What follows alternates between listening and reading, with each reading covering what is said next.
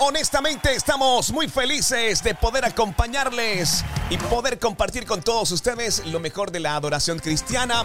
Ya han visto el título de este video podcast desde la plataforma de YouTube y también desde Spotify y estamos muy contentos porque las cifras nos están mostrando que hay mucha pero mucha audiencia nueva y queremos pedirte en este instante para que le des suscribir, activar la campanita de notificaciones, dejar tu like y tu comentario porque hoy tenemos invitados especiales. Así se llaman.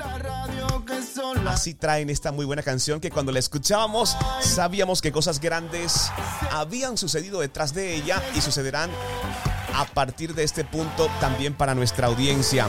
Y quiero saludar a Hernán y al Negro, quienes están con nosotros. Negro, un fuerte abrazo y el saludo para toda Colombia y para todos los oyentes de iLatina Radio y Adoración Extrema. ¿Cómo Luis? ¿Cómo andas acá? Saludos de Uruguay.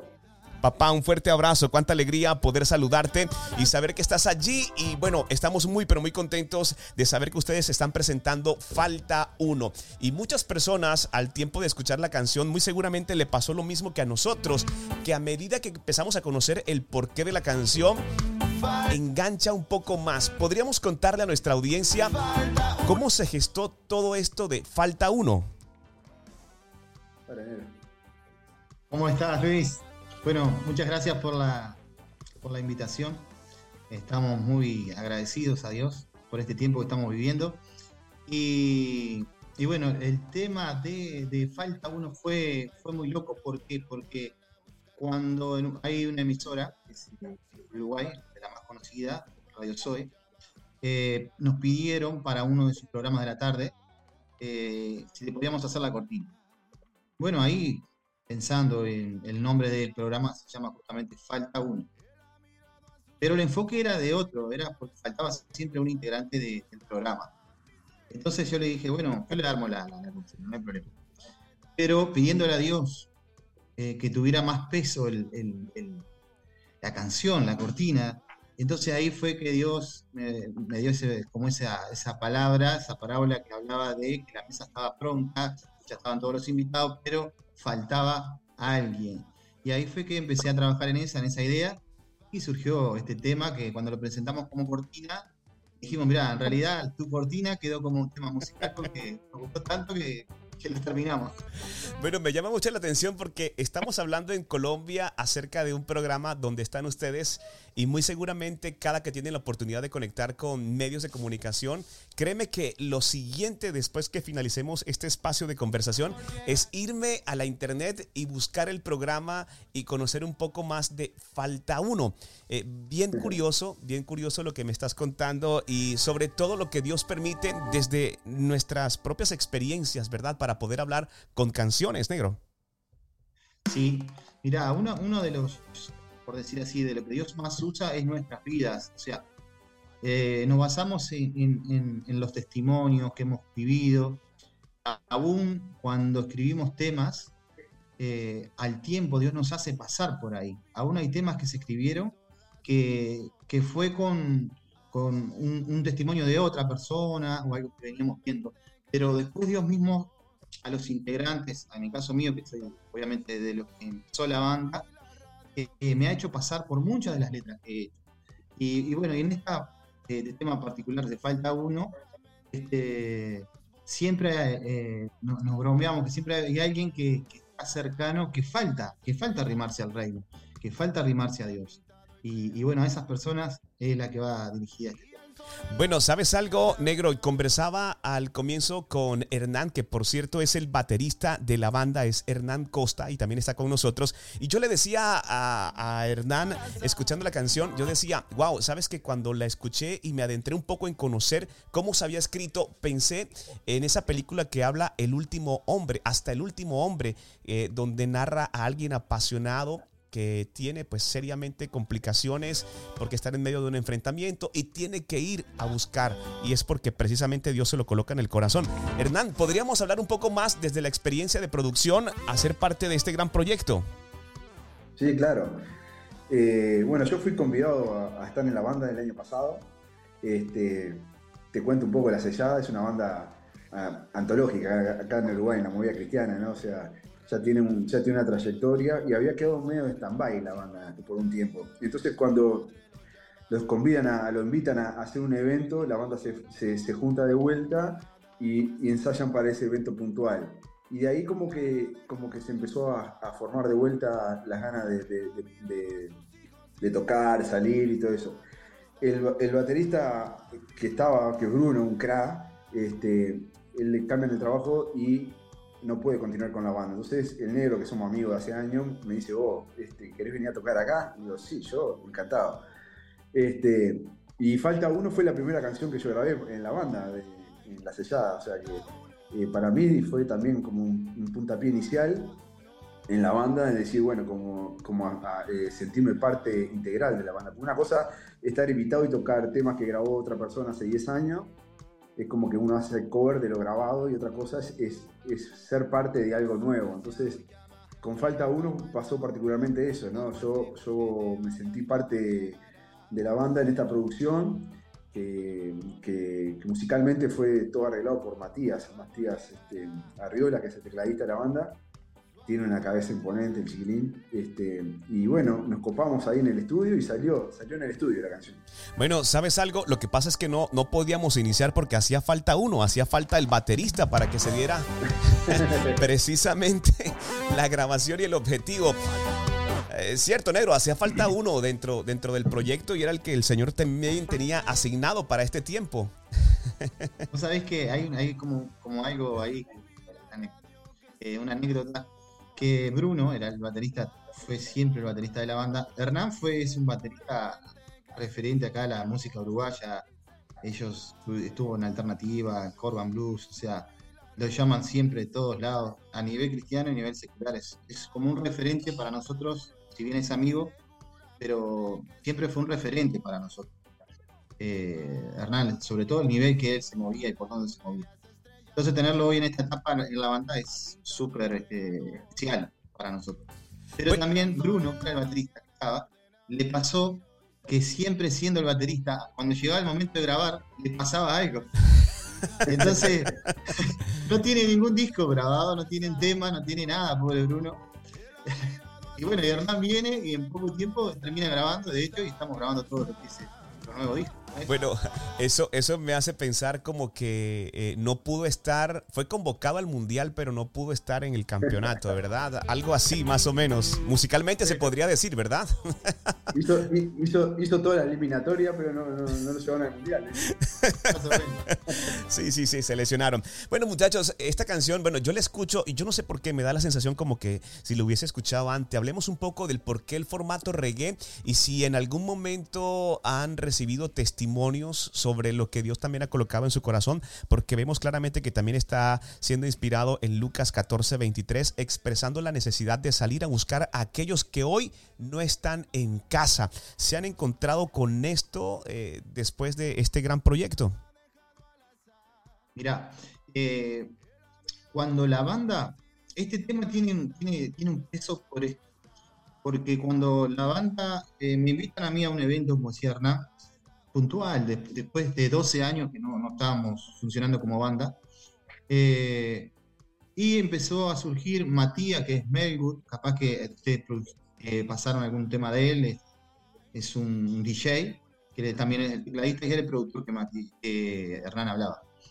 Este, entonces son de los fundadores, Matías, en el caso mío, empezamos a ver cómo podíamos traer eh, algunos de los músicos. Y entonces cuando íbamos trayendo, era como que Dios estaba haciendo ese llamado, aún dando la música, pero trayéndolo a un nuevo llamado.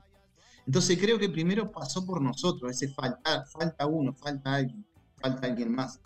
Eh, y, ese creo que es el testimonio más, más poderoso. Nosotros sentimos que en esta etapa en la banda, eh, Dios nos hace un nuevo llamado para poder eh, en esta, eh, ser los de la última, los obreros, los últimos obreros para estos últimos tiempos, creemos que estamos en los últimos tiempos, de dar batalla, de dar batalla, de salir a buscar al necesitado, de salir a buscar ese falta uno.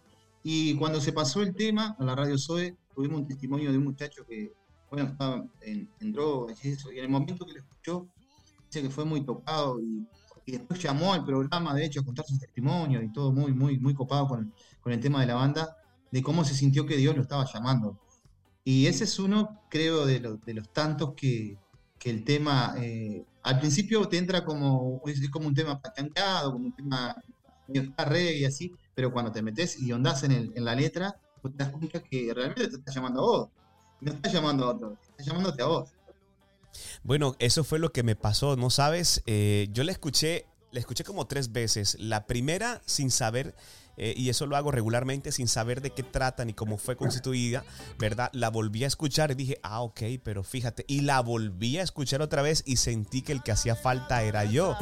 Entonces, eh, creo que cumple su efecto y, es bien hermoso. No sé si Hernán nos podría ampliar un poco más eh, musicalmente desde la parte de percusión. ¿Por qué el reggae? Porque se acomoda mucho más a esto y siento que es bastante juvenil, muy intencionalmente en buscar un público joven, ¿verdad?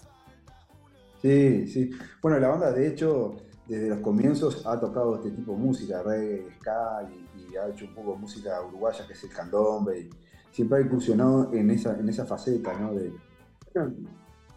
Y el, tema, bueno, eh, el tema necesitaba que la letra tuviera un contenido, pero que, fuera alegre también, ¿viste? O sea, que el ritmo fuera alegre. Este, entonces este, lo creímos, creímos que era, que era correcto y adecuado hacerlo en ese estilo de música, ¿viste? que a nosotros nos queda barro porque nos gusta pila también, y es, y es un, como es un, este, un recurso más que tiene la banda, el reggae, el ska, el rock and roll, este, el funk, entonces, este, bueno, por ahí, ¿no? Este, eh, y la parte percusiva, eh, nosotros es, es, es, cómoda tocar el reggae, es una parte que nos divierte mucho. Y, este, y en, este, en este reggae en, particular quisimos sustituir los vientos, los fraseos de viento por, por arreglo de teclado más moderno, más de lo que se está sonando hoy, por hoy, este, más juvenil. Entonces, bueno, tenemos que adaptarnos un poco a las circunstancias, ¿no? O sea, falta uno. falta uno. sí, sabes que, cuando se lo presento con la guitarra a, Matías, eh, claro, Matías trabaja mucho en la música electrónica, Este, entonces le digo, quiero que tenga tu impronta también el tema. vos producilo, pero quiero que el tema también tenga tu, esencia. Y ahí es lo que hablaba Hernán, eso de sustituir los vientos, que en este momento la banda no estaba apostando a tener vientos, que sí en un momento lo estuvo. Eh, hoy trabajamos solo con un saxo, pero queríamos que tuviera algo, un sonido fresco, juvenil, veraniego, atrapar a, también a la, otra parte que nosotros sonamos hace 12 años, entonces hay un público que nos conoce totalmente. Y bueno, y creo que el efecto se logró, llamar la atención, se engancharon, empezaron a sentirse como identificados, si bien el, el reggae no es un estilo donde hoy esté tan sonando a full, o sea, es como un estilo de una época que hay, hay eh, matices hoy por hoy dentro de la música, pero, pero no está tan saturada como otros estilos hoy por hoy. Estamos totalmente de acuerdo. Bueno, ahora estamos viendo en imágenes la grabación de lo que ha sido el recurso visual, el video. ¿Esto lo hicieron dónde, Hernán? ¿En qué parte lo hicieron? Ya, ese es, ese es el, estudio, el estudio de unos amigos, se llama el Ombu Records, que ahí, ahí fue realmente donde grabamos la canción. Y después tuvimos una sesión de, de filmación en virtud de lo que habíamos grabado, ¿viste? Es un estudio donde pasa mucha gente por ahí, eh, amigos, bandas cristianas. Es un lugar muy lindo, muy ameno y que por lo general ensayamos ahí también. Entonces ya aprovechamos y hicimos todo ahí. ¿viste? Bueno, no, pero, pero súper interesante porque además es un buen recurso, se deja ver incluso a los integrantes y, y ver de qué manera, ahora que lo mencionas, desde dónde salen los proyectos, también es, es interesante poder compartirlo. Negro, las personas que quieran eh, sumarse al ministerio pueden seguirles en redes sociales. ¿Cómo pueden llegar a ustedes como banda y también a título personal? Em, como banda, eh, La Sellada, pueden, en Instagram, nos, buscan como La Sellada, no hay problema, en Facebook. Facebook no lo estamos manejando mucho, pero apuntamos más al Instagram. Y después los temas los pueden buscar por Spotify. ahí los pueden encontrar también. Bueno, ¿sabes algo, Hernán? No, no, te pregunté por qué el tema de la sellada, para finalizar, así el tema de la sellada, ¿por qué? ¿A, a, cómo viene ese tema? Pero yo se la paso al negro esa, esa pregunta. ¿Por qué? ¿Por qué negro? bueno, dale. Eh, en realidad, ese, porque claro, hay cosas que, que se fueron, que se fueron este, cocinando, dijéramos acá, eh, hace muchos años atrás.